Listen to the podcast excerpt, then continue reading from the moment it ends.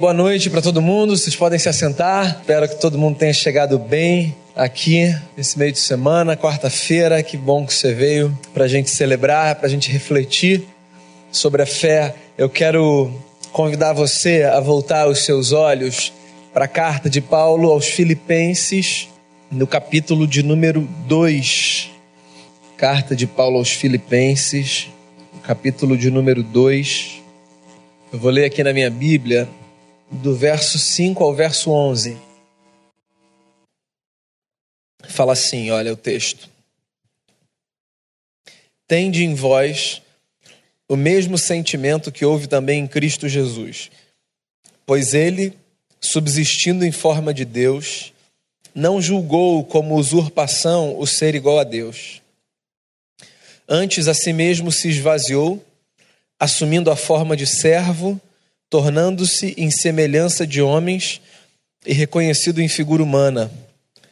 A si mesmo se humilhou, tornando-se obediente até a morte e morte de cruz, pelo que também Deus o exaltou sobremaneira e lhe deu o nome que está acima de todo nome, para que ao nome de Jesus se dobre todo o joelho nos céus, na terra e debaixo da terra, e toda língua confesse que Jesus Cristo é Senhor, para a glória de Deus Pai.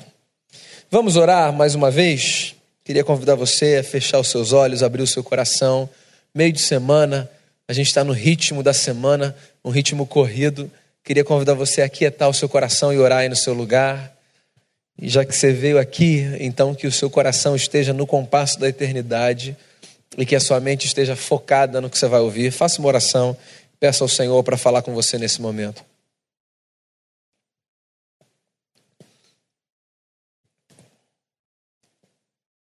Senhor, é tão bom a gente poder tirar um tempo da nossa vida para sentar, para ouvir, para cantar, para orar, para a gente desacelerar o ritmo da alma, para gente, a gente tentar ouvir o Senhor falar. Isso é tão importante para a gente, ouvir o Senhor, ter essa sensação de que existe uma voz que que ecoa dentro da gente e que traz conforto, que traz orientação, que traz exortação na hora certa. Nós reconhecemos a autoridade da tua palavra sobre a nossa vida. Reconhecemos a Bíblia como palavra do Senhor para a gente. E nesse momento eu quero pedir ao Senhor, então, que a tua palavra lida e agora exposta seja para mim, para os meus irmãos e para as minhas irmãs fonte de crescimento na tua presença. Que o Senhor nos abençoe profundamente e que o Senhor nos faça refletir e crescer. É a oração que eu faço por cada um de nós, em nome de Jesus, o nosso Senhor amado, com o perdão dos nossos pecados. Amém. Vê se você concorda comigo.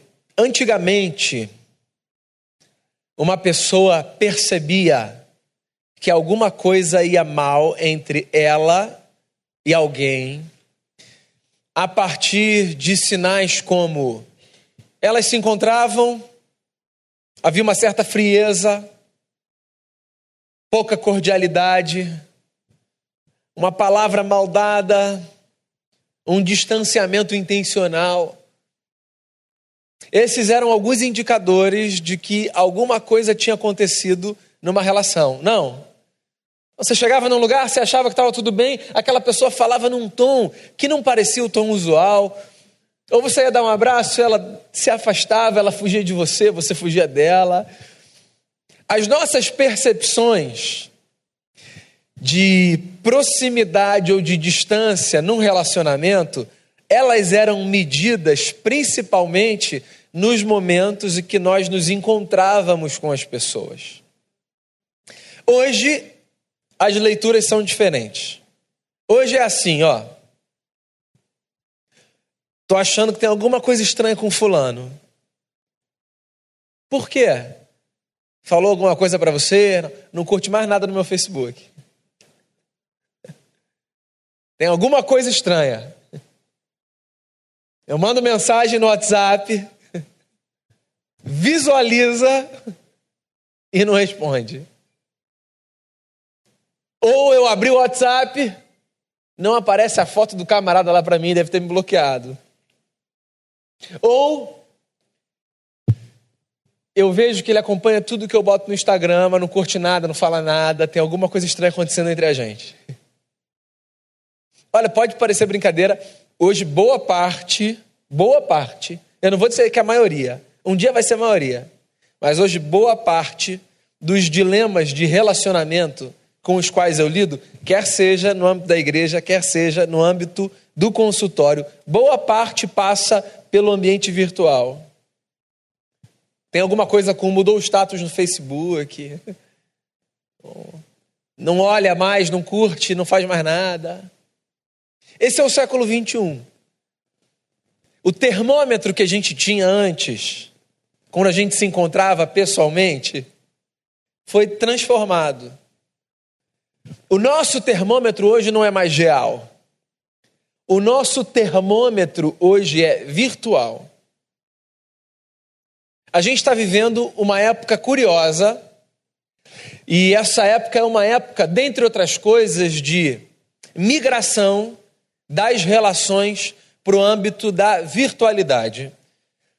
A gente está conversando sobre fé e tecnologia. A gente já conversou sobre o direito ao erro. Foi a nossa primeira conversa. Num tempo de quarta revolução industrial, assim é chamado esse tempo, inteligência artificial, nós estamos tão condicionados a, aspas, perfeição, que nós toleramos cada vez menos o erro do outro. E nós precisamos nos lembrar, isso foi dito no primeiro dia, que nós não somos máquinas, nós somos gente. E como tais, ainda que o erro não seja uma meta, o erro é uma realidade com a qual nós lidamos. Essa foi a nossa primeira conversa. Semana passada, a reflexão foi sobre o lugar da privacidade. Caleb trouxe essa reflexão. Eu acho que é um ponto que a gente precisa bater, né? Existe um espaço que é privado na vida. Tudo virou praça pública. As nossas conversas são expostas. Como quem expõe, assim, as partes mais privadas do seu ser. Você sabe que tem muita gente que ainda não entendeu que uma rede social, por exemplo, como o Facebook, não é um diário. É um outdoor.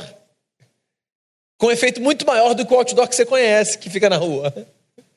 Porque pode ser visto por qualquer pessoa em qualquer lugar. Às vezes eu fico impressionado quando eu vejo pessoas, assim, abrindo o coração numa, numa profundidade, expondo elementos da vida em espaços assim que não deviam ser espaços para isso. Você sabe que quando eu olho alguém se expondo muito na praça pública pós-moderna, eu me lembro das palavras de Jesus nos advertindo quanto ao perigo de nós lançarmos pérolas aos porcos. Existe um espaço que é um espaço privado, existe uma área da vida que é minha. Existem assuntos que são meus, de poucas pessoas. Bem, hoje é a nossa terceira conversa e eu quero refletir com você sobre esse fenômeno da virtualização das relações. Na verdade, eu parto desse princípio. Nós nos mudamos para o universo virtual. E de vez em quando nós colocamos aqui a cara na vida real. Mas o nosso lugar é a Matrix. Olha só, vê se isso já aconteceu com você, tá? Você está numa rede social qualquer. Se você utiliza. E ali você tem muitos amigos. Que é mais uma expressão curiosa, né? Eu vejo assim no Facebook, o sujeito tem 5.730 amigos. Eu falo, uau, que pessoa bem relacionada. Você sabe que uma pesquisa foi feita uma vez? Já deve estar datada essa pesquisa, já tem um tempinho. Que dizia que na média, uh, os usuários do Facebook tinham 250 amigos na rede. Na média, pegando uma média global. Desses 250 amigos, de fato, ele se relacionava com cerca de 50. E no dia a dia, ele conversava com no máximo cinco. E eu fico aqui pensando, a partir desses dados, será que no aperto dos cinco ele consegue contar com os dois? Se contar é muito, né? Nós temos muitos amigos. 3 mil, 2 mil, 5 mil. Aí eu não sei se já aconteceu com você. Você tem um amigo lá na rede social.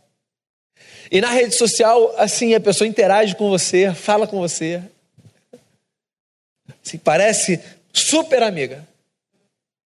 Aí acontece uma coisa assim, que hoje é raridade. Vocês se encontram na vida real. E a pessoa passa por você como se ela nem soubesse da sua existência. É um negócio meio estranho, né? Ou seja, tem um universo que aproxima, mas que curiosamente, como efeito colateral, faz com que no outro universo se afaste. Uma outra cena. As redes sociais viraram o novo octógono, né? Não é isso? Assim, o UFC deixou de ser nos estádios e o UFC agora está nas redes. As pessoas brigam por tudo, por tudo, por tudo, por tudo, o tempo todo. É um negócio louco, né? Assim, esse negócio de você ter uma tela que te protege e um teclado à sua disposição e um botão enviar esse negócio assim é de um empoderamento absurdo, não é? Porque as pessoas elas são valentes. As pessoas têm discursos. As pessoas são fortes.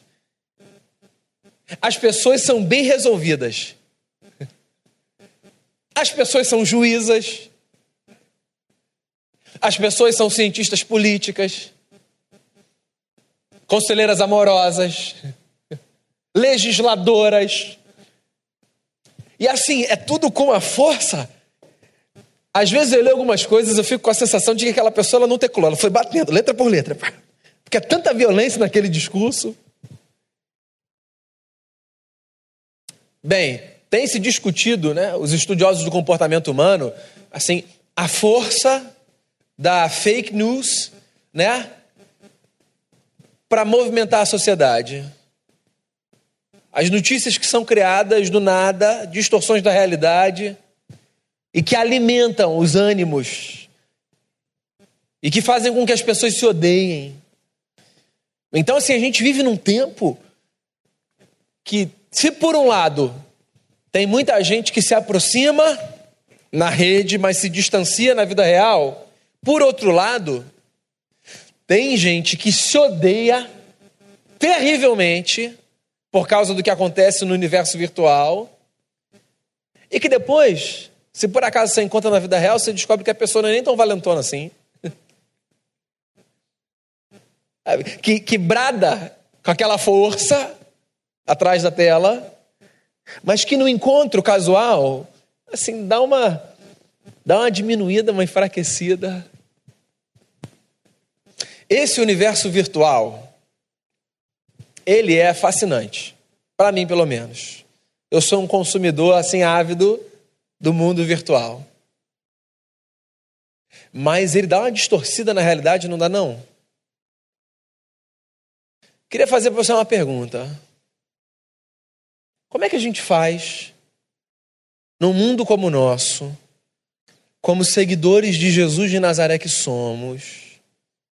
Como é que a gente faz para a gente não permitir que todo esse desenho caricato que eu fiz do universo virtual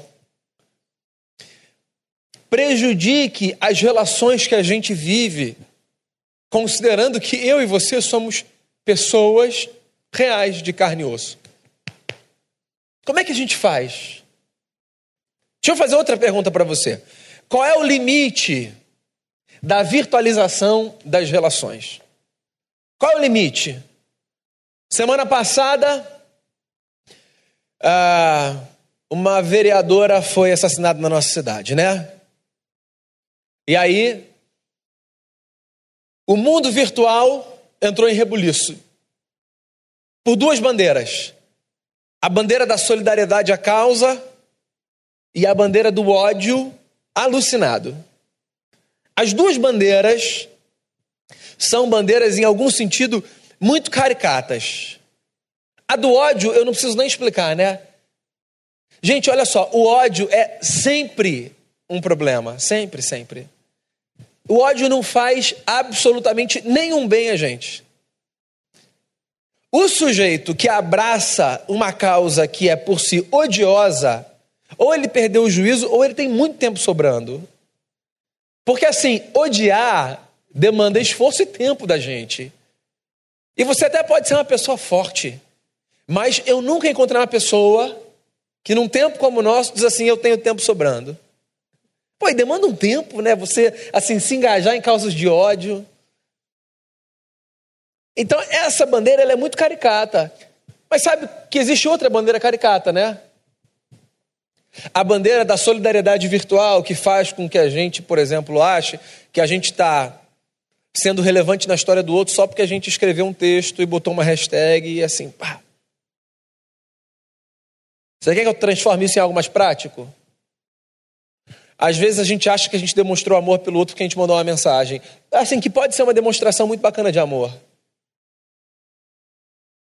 Eu fico feliz quando eu recebo uma mensagem carinhosa. É bacana. Dá uma massajada no ego, não dá? Você se sente querido, valorizado. Mas imagina você se todas as suas relações estivessem no nível da mensagem virtual e impalpável que você recebe.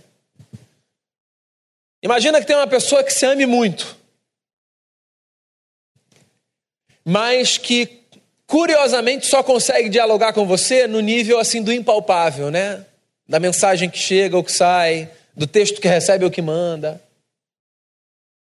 Vamos fazer um exercício. Pensa na numa pessoa que numa época que não era essa época de hoje, onde a comunicação era mais difícil, assim, onde a gente não tinha ainda se mudado para o virtual. Pensa numa pessoa que se amava e que morava longe de você.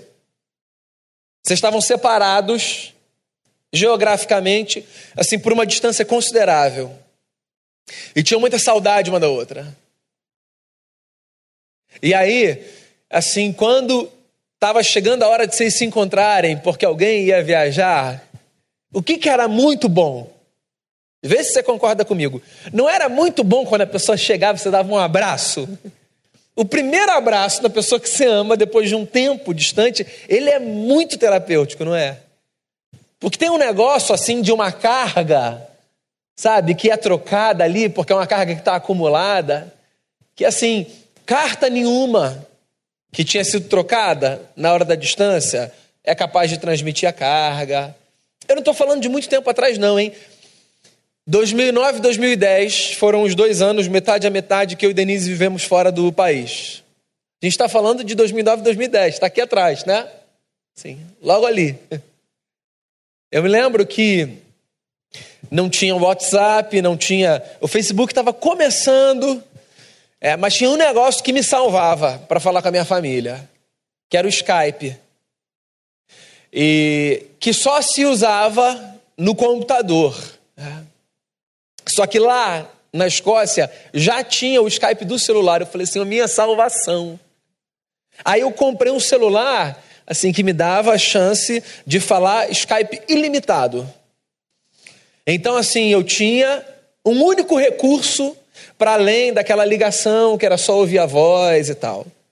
Era pegar o meu telefone, fazer uma chamada de Skype, ver aquela imagem distorcida que parece imagem assim de câmera de segurança de supermercado, para ver assim meus familiares, aí dava assim, ah, legal, eu vi. Então, assim, isso era um paliativo, porque sabe o que era bom de verdade? Bom de verdade era quando alguém passava pela porta do aeroporto e podia dar um abraço lá. Porque assim, tem coisas que a gente só experimenta no campo do real, não é verdade? Tem coisa que a gente só experimenta no toque. Tem coisa que a gente só experimenta no olhar que troca. Sabe aquela conversa que você está na ponta da língua para ligar, para mandar uma mensagem, e aí você fala assim: não, não, não, não. Deixa eu me encontrar para falar. Ou assunto profissional que precisa ser trabalhado, e aí alguém que tem um pouquinho mais de experiência e de caminhada diz assim: não, não, não manda um e-mail, não. Chama o fulano para conversar, senta, olha no olho, vai ser diferente. Depois você pode até registrar, mas senta. Senta na frente e olha. Existem coisas que não podem sair do campo da realidade. Porque existem experiências nossas que só se traduzem quando nós pisamos, de preferência de pés descalços, usando aí a analogia lá do Êxodo, o chão da história do outro. O que, que isso tem a ver com o texto que eu li? Se eu tiver aqui algum professor de interpretação da Bíblia, assim, vai querer me trucidar pela leitura que eu estou fazendo do texto. Espero que não tenha. Ninguém se manifestou. Posso continuar com a minha leitura? Brincadeiras à parte, eu acho que o texto tem tudo a ver com o que a gente está falando. Esse texto é um dos textos mais lindos de Paulo. O texto em que o apóstolo fala do movimento de Jesus como filho de Deus. E Paulo fala nesse texto sobre o movimento de Jesus como modelo ou como inspiração para os nossos movimentos de vida. E o que Paulo fala é o seguinte: tenham o mesmo sentimento que houve em Cristo Jesus. E aí ele descreve esse sentimento. Ele fala assim: Cristo Jesus era Deus. Ou seja, Cristo Jesus, fazendo a ponte aqui com o nosso discurso, estava no campo do virtual, do impalpável, do intangível. Ele era Deus, mas ele não julgou como usurpação o ser igual a Deus. Ele era Deus, mas ele não fez grande caso dessa prerrogativa divina, transcendente, metafísica.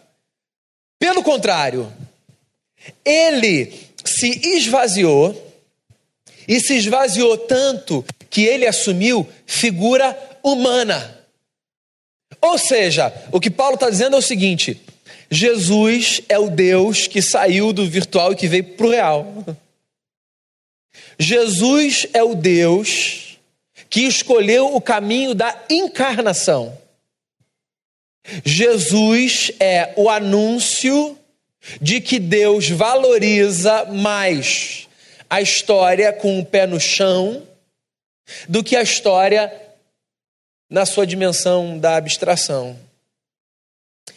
Essa é uma tecla que a gente bate muito aqui na igreja. Muito, muito, muito, muito. Você já ouviu a gente falar muito disso, você vai ouvir a gente falar muito disso. Eu acredito muito numa dimensão mística da nossa fé. Acredito muito, muito. Na dimensão da alma que é saciada pela oração que a gente faz, pela leitura da Bíblia, Acredito muito na dimensão das experiências é, inexplicáveis com Deus. Acredito de verdade nesse negócio de Deus visitar a gente, às vezes de uma maneira inexplicável, de Deus falar como Ele quiser falar. Eu acho que isso é muito importante para a nossa fé, para a gente se lembrar quem a gente é e quem Deus é. Acho que às vezes Deus dá umas rasteiras na gente para falar assim: ó, tenta me tirar de dentro dessa caixinha que você me colocou. Não é assim, não. Você não domina o meu modo de agir, não. Mas, ainda que eu acredite muito nesse lado místico e metafísico da nossa experiência com Deus, o que eu acho mais bonito na história do Evangelho é que o Evangelho não propõe para a gente o caminho da abdução. O Evangelho propõe para a gente o caminho da encarnação. O Evangelho não aponta para a gente o caminho do virtual como a saída. O Evangelho aponta para a gente o caminho do real. Jesus, por exemplo, ia para a mesa. E ao redor da mesa ele ensinava, ele curava, ele acolhia, ele transformava. Jesus caminhava junto. Jesus tocava e se permitia ser tocado. Porque a nossa experiência de fé É uma experiência que acontece enquanto a gente constrói a nossa vida do lado das pessoas, do lado das pessoas. Às vezes eu vejo pessoas muito frustradas, ou em igreja, ou em núcleos de amizade, ou em relacionamentos, ou no trabalho. E geralmente o movimento de pessoas muito frustradas é o movimento do afastamento da reclusão. É muito comum. Então, o sujeito, geralmente, o sujeito que levanta, por exemplo, 30 pedras contra uma igreja, contra uma instituição, contra um lugar, é um sujeito que foi ferido, geralmente é assim, e que escolheu sair. E que, dependendo do tamanho da ferida, escolheu sair e não entrar mais em lugar nenhum. E aí, para o sujeito que escolheu sair e não entrar mais em lugar nenhum, assim, é muito fácil falar mal dos lugares. Né? Porque ele não está em lugar nenhum. Então, assim, ele não está se expondo. Ele está ali numa zona de segurança e de conforto. Mas eu fico me perguntando, pensando comigo, de onde é que esse sujeito está recebendo o que ele precisa receber da parte de Deus e que necessariamente passa não pela experiência dele sozinho com o eterno, mas pelas trocas das relações. O que está faltando na história dessa pessoa? Olha só, qualquer que seja a igreja, qualquer que seja a família, qualquer que seja o trabalho, qualquer que seja o núcleo social, estar do lado de pessoas sempre vai colocar você diante de complicações na vida. Sempre. Isso é inevitável. Os nossos relacionamentos sempre exporão as nossas falhas, as falhas dos outros, sempre nos colocarão no lugar de perdoar ou de pedir perdão, de ensinar e de aprender, sempre é inevitável. Mas às vezes, porque a vida é dura com a gente, às vezes porque as nossas experiências não são satisfatórias, às vezes porque a gente tem um orgulho maior do que a gente consegue carregar. A gente faz escolhas de não, deixa eu sair, deixa eu sair, deixa eu sair, deixa eu sair. E a gente vai para esse espaço, que pode ser um espaço muito bonito, um espaço virtual, um espaço assim, porque ali naquele espaço a gente desliga a hora que a gente quer, a gente liga a hora que a gente quer a gente muta, a gente bota o som de novo, a gente cita uma frase bonita e fica parecendo intelectual. Só que esse espaço é um espaço da vida. Sabe onde a coisa acontece de verdade? A coisa acontece de verdade aqui, ó. Aqui. E aqui não é a igreja, tá? Aqui é a representação de todo e qualquer lugar onde o nosso pé pisa esse solo sagrado que é a terra que Deus nos deu. Uma pergunta que eu queria fazer a você: Que Jesus você segue? O Jesus que que some e se ausenta, que é o Jesus pintado por muitos evangélicos, mas não é o Jesus do evangelho, ou o Jesus que entra e aparece. Olha só, falar um negócio para você. Você sabe como a gente pode medir o quão perto de Cristo a gente está? A gente pode medir assim: quanto mais a gente mergulhar no chão da história e viver a nossa humanidade na nossa plenitude a partir dos valores do Evangelho de Jesus, esse é o mais perto de Cristo que a gente vai estar.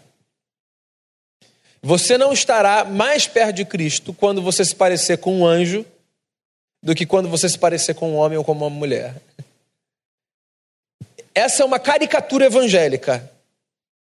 A caricatura que faz com que a gente ache que o ápice da espiritualidade está em nos parecermos com seres angelicais. Então, sabe aquele negócio? Do sujeito que acha que é super espiritual porque ele teve uma visão, por exemplo. E aí, porque ele teve uma visão, que é um negócio muito incomum, então assim, ele está num outro patamar. A gente até olha para esse sujeito e fala: nossa, o sujeito teve uma visão. Aí o sujeito tem uma experiência de falar em línguas que são indecifráveis. Aí você pensa: nossa, esse camarada aí, eu estou aqui penando no inglês, o camarada já está na língua lá dos anjos. Se aí está aqui ó, com Jesus. Ó. Aí o outro fez uma oração e alguém foi curado. Você fala: não, esse aí superou todos os outros. E aí a gente vai medindo a espiritualidade das pessoas, assim, pela capacidade que elas têm de dialogar com o sobrenatural. E eu vou repetir um negócio. Eu não acho que o sobrenatural deva ser negligenciado. Inclusive, o apóstolo Paulo, numa das suas cartas, diz assim: ó, busquem, busquem, busquem os dons. Busquem. Eu acho que a gente deve buscar mesmo. Experiência com Deus é um negócio que marca a gente na alma, lá no fundo. Então, assim, de um pastor presteriano, você está ouvindo isso, tá? Grava aí. Se você puder buscar de experiência com Deus, busca. As mais profundas que você tiver, as mais verdadeiras, que vão lá na alma, que não se explicam. Busque isso tudo. Mas olha só, o que mede como um termômetro a intensidade da nossa espiritualidade não é o dom que a gente tem ou deixa de ter. A igreja que mais tinha dom no Novo Testamento era a igreja mais doente, que era a igreja de Corinto. Mais doente. O que mede como um termômetro a nossa espiritualidade é a capacidade de nós desenvolvermos o fruto do Espírito na nossa vida.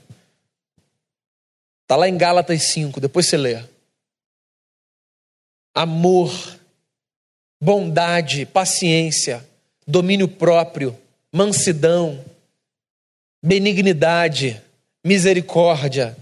Se você olhar, inevitavelmente, todos esses itens que estão lá descritos no fruto são nove elementos. Todos eles demandam, para que eles apareçam na nossa vida, que a nossa cabeça esteja assim, aqui, e que o nosso pé esteja no chão da história. Eu só tenho paciência com gente, com anjo não precisa ter paciência, não. Anjo faz tudo direitinho. Quem não faz tudo direitinho é gente. É com gente que eu preciso ter paciência. É diante de gente que eu preciso ter domínio próprio. É com gente que eu aprendo a ser manso, a ser misericordioso, a ser bondoso. Então, assim, a gente é mais parecido com Jesus não quando a gente se parece com um anjo que voa e desaparece. A gente é mais parecido com Jesus quando a gente faz o caminho da encarnação. De entrar na história e dizer: a história é essa, cheia de beleza e cheia de feiura. E eu vou tentar viver esse negócio de tal forma que eu seja muito abençoado por Deus, muito fiel aos valores de Jesus e que eu seja uma bênção na vida das pessoas. É fácil? De forma alguma. Mas é o desafio que está diante da gente. O nosso tempo empurra a gente para outra direção. O nosso tempo diz para a gente, sem falar, que a nossa casa é o virtual. Alguém acredita que a história de alguém é exatamente como as fotos do Instagram mostram? Aquilo ali faz parte dela, é uma pincelada da nossa vida. Vamos combinar que a gente nem mostra derrota para os outros, né? Eu nunca vi uma foto assim, ó. Prato vazio. Pá. Almoço de hoje. Não tem. Amigo, eu só tenho foto do 348. Você pode no meu Instagram, só tem foto do 348. Pá. Vou botar a foto do PF que eu fiz na minha casa? Não. Porque a gente só mostra vitória para o mundo. E aí a gente tem assim a ilusão de que o mundo é o que aparece no virtual. E de que a gente pode ficar ali, porque ali tudo é muito fácil, muito confortável. Até porque, como eu disse, assim, na hora que a gente enche o saco, a gente desliga. Mas de uma dimensão a gente nunca vai poder fugir, ou nunca deve tentar fugir. É a dimensão do real. Não tem texto bonito na internet que seja mais impactante do que o bom dia ao porteiro do seu prédio. Não tem. Não tem foto de Nova York que seja mais impactante do que um Deus te abençoe para o sujeito que está ali limpando a rua, para você passar. Vamos combinar um negócio. O mundo virou virtual. E a gente vai se beneficiar desse negócio. Mas a gente vai tirar a sandália do pé. E a gente nunca mais vai deixar de pisar o chão, às vezes pelando do sol que bate, às vezes frio da chuva que cai, a gente nunca vai deixar de pisar o chão da história. Porque o solo pode ser árido às vezes na nossa vida, mas é aqui, ó, que a nossa história se constrói. O nosso exemplo é Jesus de Nazaré. O Deus que abriu mão da sua glória e que tomou forma e que veio para esse mundo mostrar para a gente duas coisas: Deus como Ele é e o homem como ele deve ser. A gente cantou aqui, Ele é o Senhor e a Sua verdade sempre vai reinar. E que terra e céus glorifiquem o Seu santo nome. Ele é e ele sempre será exaltado. Que a nossa exaltação a Jesus passe pela imitação do seu modelo.